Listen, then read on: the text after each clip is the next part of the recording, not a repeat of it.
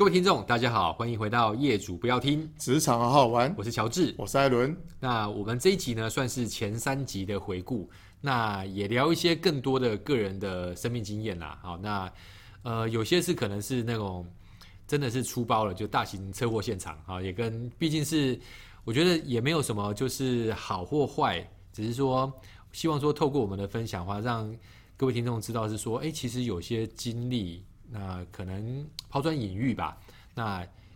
听完之后，或许说，哎，下次有类似的经验的话，就至少知道说，哎，哪些地方，呃，可以这么做，或哪些地方可以不要这么做。嗯、好，OK。那这个东西，我就先不 Q Alan 啊，我先讲。好好，好。那我记得，如果是说从呃专业的简报或者是上台的话呢，我我回溯到最早最早有印象的话，应该是在我大学的时候。好，那时候因为是心理相关的科系，所以我那时候有受邀去，呃，一个另外一个社团去进行分享。那分享的主题其实是跟人际互动交流相关的。那呃，题目的话，其实当我拿到那个题目的时候，因为毕竟是一个学长的一个邀约，那我觉得说 OK 啊，那我也希望说自己尝试看看。毕竟对于学生团体来说的话，应该不会有太大的压力。但是随着准备准备的话，当然你会发现是说你想要分享的东西是多的。那那时候还没有准备投影片，那纯粹就是用口述的。那直到到当天的早上，因为我们是在呃智商中心做分享的，所以说我发现当当天的早上我非常紧张，甚至在上台之前的话，我最紧张的一个片刻是已经进到了那个场域当中，我听到学员小小声在讲说：“哎，那个讲师手在抖。”哎，嗯，好，那其实他是无意的，他他绝对不是刻意的。啊，因为我跟后来跟那个学员其实还有蛮多的交流，他也算是我一个好朋友。只是那个当下的话，他没有办法缓解我的压力，他让我更紧张了。嗯、好，那但是因为箭在弦上，不得不发，所以当我开始讲了之后呢，哇，一开始我还是有一股脑袋一片空白的感觉，就是说，呃，事情有很多的演练，所以我知道我讲的东西还在那个轨道上面，但是你心态是一直没办法放松下来，所以你的。我的身体非常僵硬，语调其实也跟先前的也不太一样，是很很紧绷的。直到两三分钟之后，我跟的那个压力，我跟那个紧张感慢慢的共存之后，才比较恢复到我之前的状态，比较放得开。好，所以这是我那个时候的第一个第一个有印象的，或者说为了要做今天的这个主题的时候，呃，我去回想了一下，确实它会是我这辈子当中一个很特殊的经验是。我的焦虑感非常高，好，至少在学生时代的话，经焦虑呃焦虑感非常高。那如果说有机会重新来过的话，我会觉得事前准备之外的话，包含我们前几期讲到的那些仪式行为，或者是说怎么样跟自己的焦虑或自己的紧张共处的话，可能对于当下的我会有更多的帮助。好，这是我的第一个分享。我的第一个分享是，哦，这个距离应该有。有二十二十年前左右了哦，有一次机会跟一群很知名的老师去带一个大型的活动，哦，那个厂商也是非常知名的一个一个一个外商公司哦。那我我被分到这个小组呢，刚好里面有一个副总，嗯哼，好，那刚好这个副总他带着他部门的这个成员大概二三十位都是中介主管一起，对，他最后在在分享的时候谈到一个主题说叫做呃说真话。好，就是愿不愿意把目前工作上面的问题直接反映出来？对，因为当因为当时是学生嘛，哈，所以其实我也没有任何呃业界的实务经验，总觉得啊不就讲真话吗？好，所以我就邀请了这个员工，嗯嗯，哦哦，说哎、欸，你们可以把部门针对的问题呢都反映出来，刚好副总在现场，副总一定可以明白的回答，哦，然后就当下听到我我讲完之后。大家鸦雀无声，啊，左看右看，然后这时候我又更尴尬了，我又我就我就把球抛给了那位副总，说：“他副总，那你这边可以承诺一下，哎，如果部门内部有什么问题，你愿意 呃呃给予大家关怀吗？”那副总更尴尬了，更尴尬，大家就哎，其实那当下三五分钟，其实空气是凝结的。嗯嗯。那我为了刻意要让这些事情能够更更有效的去去做转换。那我又再邀请了另外一员工，那另外另外员工，呃，勉为其难的就大概讲了一些客套话，让他缓和下来。是，然后副总也接的话缓和下来。嗯嗯嗯。其实当下我觉得说，哎，其实还 OK。可是我现在回想到现在二十年后的我，我觉得当下不应该做这样的举动，有点后背发凉。对，因为其实承办窗口都在旁边，应该可能很紧张。但是因为那个活动是，呃，整整体来说是是 OK 的。因为结束完之后，副总副总跑来拍拍我说，呃，您辛苦了，好、哦那呃谢谢你替我们部门哦，就是呃提了这么多好的想法，呃，那我们也会愿意意见互相交流哦。那谢谢你这样。那其实当下回顾到当下的情境，我如果再给我一次机会。我可能会选择不会问那样的问题，嗯嗯嗯、甚至不会把这样的，呃，我的紧张情绪，或是我我我我希望能够求好心切，能够抛出来，变成是一个没有办法回收的状况。那换句话说，也许是我对当下的情境不够了解，对，或是我对组织的氛围运作不是这么清晰，因为有些话可能就不应该问，嗯嗯，哦，甚至有些东西那个场合就不应该在公开场合去回答。所以这是我我印象一个很深刻的第一个第一个案例。对，针对艾伦刚刚提到的，我有一些小小的回馈。其实因为，呃，我的我的状况其实或者说，在台上我的方式其实跟艾伦有时候比较像是，在一开始比较没有经验的时候，我们会设法是要照原本的剧本走。是，但是如果要照自己的剧本走的时候，有些时候你会发现它是硬硬走下去或硬推下去的。那呃，如果配合的这个主办方亦或是这个单位。他比较 nice 的话，可能他也就不会说什么。但是有些会觉得说，觉得很突兀的，会觉得甚至被冒犯的，那可能到时候结局或者说后续在检讨的时候，当下可能不会发作，但是检讨的时候就会比较比较麻烦一点，或者说需要做一些收拾。好，这个这个还蛮有感觉的，稍微稍微做一些 echo。那在进入职场之后呢，其实我有印象中一个最姑且在那个当下觉得是最挫折的，其实是。在我的第一家服务的公司，他每一年的年底都会有一个比较大型的策略会议，那他会邀请所有的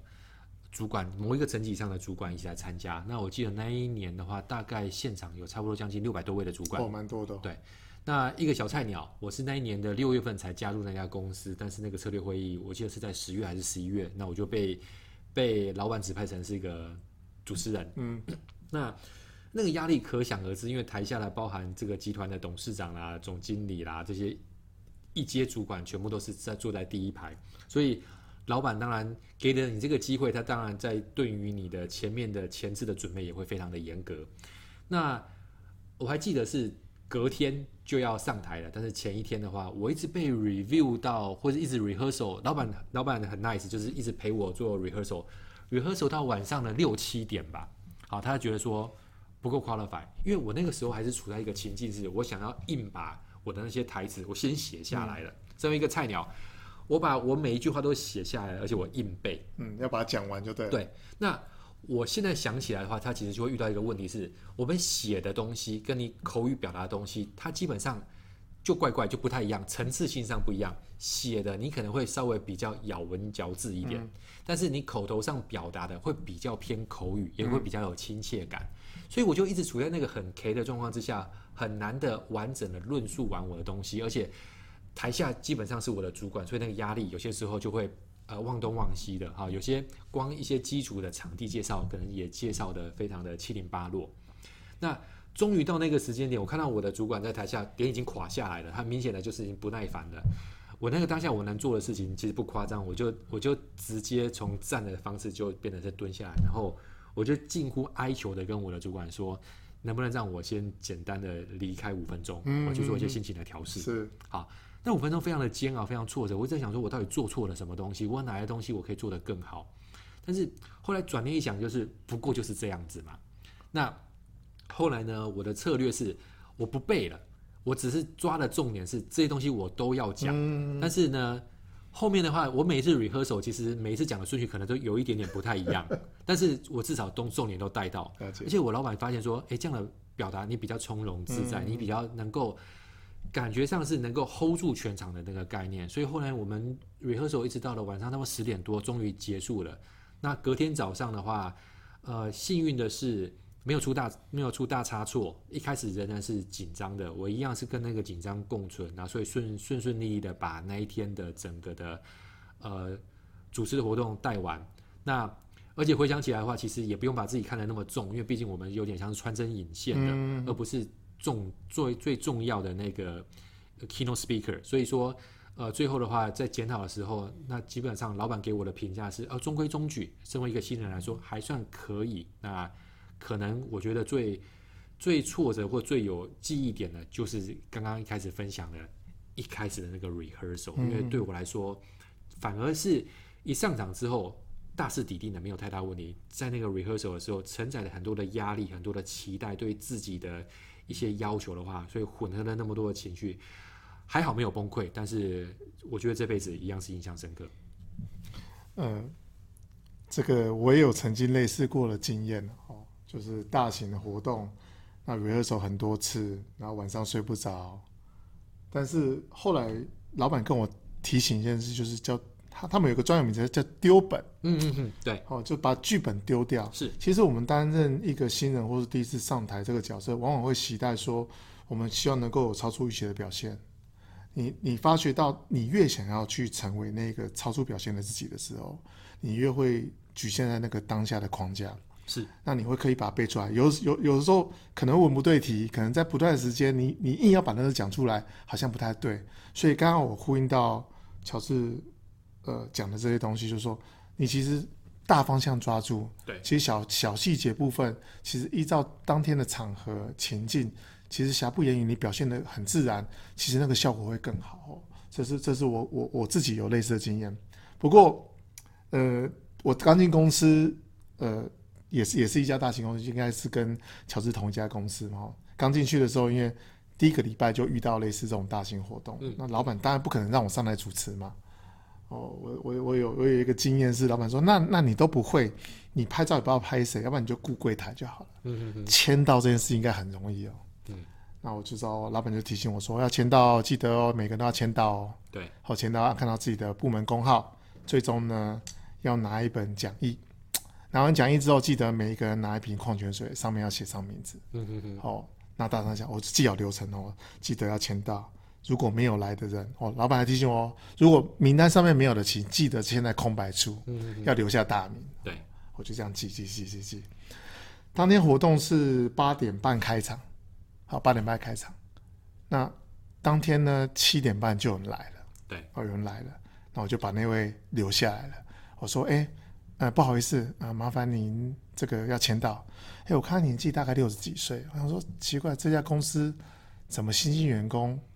呃，这怎么员工年纪都都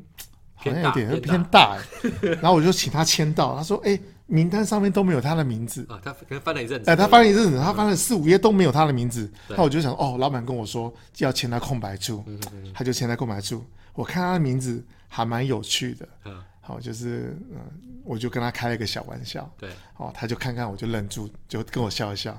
我想说，哎，他没有签到，那我就请他拿本讲义。他说，哦，他讲义很多本。嗯嗯嗯。我说，哎，怎么可能这么多本？他说，不用不用不用，我不用讲义，我很多本。哦，我就说，那你就拿瓶矿泉水。好，不用不用，我不用矿泉水。我当下想说，奇怪，怎么这个人没有签到，也没有名字，讲义很多本，嗯，也不用拿矿泉水。对，好。然后感觉起来他很紧张，因为他很早就到了。嗯嗯嗯。然后至于于是呢，我还跟我的这个 mentor 跟我的主管分享这件事情，就他当下我老板脸垮下来，说他就是今天开场的那位高阶主管。哦，所以其实，在当下情境当中，你被耳塞这个角色，我们扮演的很好，但是有时候情境过程当中，其实可以多些多少去拿捏，去理清一下，诶，到底今天的主讲者是谁？流程什么，而不是只是当下负责好你岗位的工作。我觉得这是一个我非常好的 lesson。那这个记忆点让我在我每一次担任好这个签到者或是负责接待这个角色，我会非常清楚说今天大概有谁会来，大概年龄大概多大，是，然后大概长什么样子，对，有没有照片，对，哦，不要再犯我第二次的错误。嗯、那当下其实那位主讲者已经很紧张了，结果我把他搞得更紧张。对，所以，呃，我我认为，呃，其实这些东西是可以被被被克服的，甚至被避免的。你有的时候你求好心切，可是你环节当中你你只做好你关键那个角色，你没有看好全貌，其实有的时候会打折扣的。是是，我这边也小小回应一下那个艾伦所提到的这个状况。其实以如果是以执行本职工作来说的话，艾伦做的是一百分的，他基本上该做的都做了。那但有些时候，特别是譬如说以人资来说的话，很多时候我们要除了本职工作之外，更重要的一个是弹性，嗯、或者是说灵机应变。是那如果说。弹性，或者说包含你事前准备，多做一些，多想一点的话，要知道今天的主讲者是谁，或今天有哪一些可能比较高阶主管，或者是一些 key man，需要特别去做一些照料的话，可能都会好一些。那甚至譬如我们举办活动的时候，有些时候可能会遇到有一些可能，譬如说有些事，有些事前讲，譬如说有些行动不便，他可能是譬如说受伤了，亦或是假设有餐的话，荤素食，或者是说有些怀孕的，这些都会是一个可能需要做一些相关照料，跟当下除了报道签到之外的话，诶，我们看到这个状况，我们是不是能够很快速的回应给这个主持人，或者说，假设因为我们是签到方嘛，哈、嗯嗯，那今天我们知道说有一个动态活动，那可能就孕妇或者是身体不适的，那可能就不太适合，类似像这样子，就变成说我们多想一点，或多做一点，多做些些现呃事前的准备的话，它就能够让整体的活动，因为毕竟我们都是活动的一环，它会变得更加的完整。那另外，刚刚我也想回应的是艾伦所提到的那个丢本那件事情，他对我来说非常非常的受用，因为后来我也才知道是说，有些时候我们会看到，呃，可能是一样是 HR 的同行，亦或是有一些专业的主持人，即便他再怎么样的专业，他可能会有类似像手卡的东西，包含一些专业的讲师一样，他会有一些手卡，就是说那个手卡一定不是那种像。考试的小抄密密麻麻，每个都写的，他可能就是几个点，就是说，譬如说我要先讲什么什么什么什么，比如说啊，一开始我要交代，可能是譬如说环境，嗯，那第二个我要交代，譬如什么课程的什么流程之类的，是，那他就是翻一下就好了，好，翻一下就好了。一开始可能是有一些误解吧，就是我会认为是说不行，我不能够带任何的东西，我一定要把它全部背起来，背到底。可他就会有一个问题是，你用背的，如果中间一紧张忘掉一段的话，你就会完全的 K 住，因为你上下是它是互相连接在一起的。那后面的话也其实有看到蛮多的前辈，有些是不写手卡，因为写手卡还要拿的不自然，嗯、有些会在写在手上面的。好，所以的确有一次有一次我有点讶异，是有一个前辈，一个女孩子，手上满满，手上都是满满的，都是那个蓝色的那个笔啊，这样说哇，你画成这样，你看得出来啊，就只差没有认为那是刺青啊。对，但是他其实那就是他的方式。他一上台之后，他那个举手投足，你你根本不知道他有那个手卡，但是他就是手势这样翻一下，他瞄一下，他就能够让整个的气氛，让整个的运作非常非常的得体。所以对我来说，那也是当下的一个 lesson 吧，就是一个很好的一个学习，很好的一个相关的榜样。呃，还有一次经验哦，我还有一次很特别经验。呃，上次提到是签到嘛，哈，我老板觉得，哎，不能把我放在签到，太恐怖了，对，对，只有一个礼拜，你老板都不认识，你记也记不起来，那不如呃，把你把它摆在这个播放投影片这个角色好了，OK，好，那因为相对单纯嘛，你只要下一页、上一页、下一页、上一页就好了，对，那因为因为那时候才进公司呃第三个礼拜，哦，所以其实你大概呃你能做的就是把投影片的呃流程把它搞清楚，嗯好，但是错估了一个，其实投影片的音源线其实跟上课播放、下课播放的音乐是同一条线啊。那时候就是同接在同一台电脑，同一台电脑上面哦。那那这这这优点是你一台电脑可以可以同整所有的东西，从播放影片、播放音乐到播投影片，这个是没错的。但是风险就是，如果这个投影片里面有特效，嗯哼，或是有其他东西，就麻烦了。对。那其实因为当时是一个高级主管来，所以他插上他的 USB 其实很很临场，你根本没有办法时间去看到底有什么问题。嗯哼，啊，那那就播啦，播到第一页就听到啾的一声，第二页又啾的一声，哦，所以高主管很紧张，然后这这什么声音？是不是什么场地设备有什么状况？嗯哼，他就说，哎，这个这个这个可以关掉吗？可以关，那个声音可以关掉吗？好，那我就把它关掉。关掉之后，呃，以前的投影片会出现一个孙悟空在咬金箍棒，嗯嗯，好，那就会就会听到声音更有趣，是咕噜咕噜咕噜啾，好，好，那些主管更紧张了，好，那其实这一个 lesson 是因为一个音乐特效，这个做投影片可能是他的秘书做，可能是他的这个下一层主管帮他做的，很求好心切，希望可以做一个特效音乐或等等东西，却殊不知他造成了播放投影片的人不清楚状况，甚至让这个报告者有一个可能不预期的这种音效出来的时候，让整个流程当中大打折扣。对，让这个主管觉得说，欸，奇怪，怎么这个声音？因为大家都是不预期的。所以我，我我我建议我们的听众或读者，未来你有机会担任这个播放投影片这个角色，除了这个投影片能够编排之外，那如果他刚好又是个音效绑在一起的，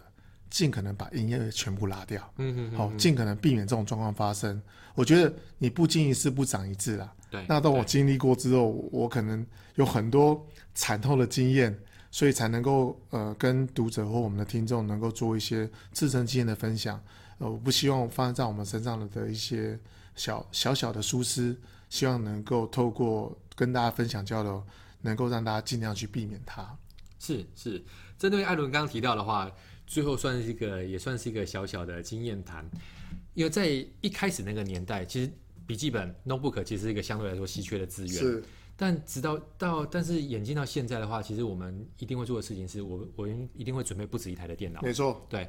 第一个是要过档案的时候，我在另外一台先过好，因为我们也会很担心有些主管或有些讲者他会临时现场去改那个档案。没错，那改的时候，你如果只有一台电脑的话，你改的当下基本上现场如果有人的话，全部会看得到。没错，那你用另外一台先改完再放过来的话，会比较合适。跟另外音源跟影像把它分开，也会是另外一个，这一定要分开。对。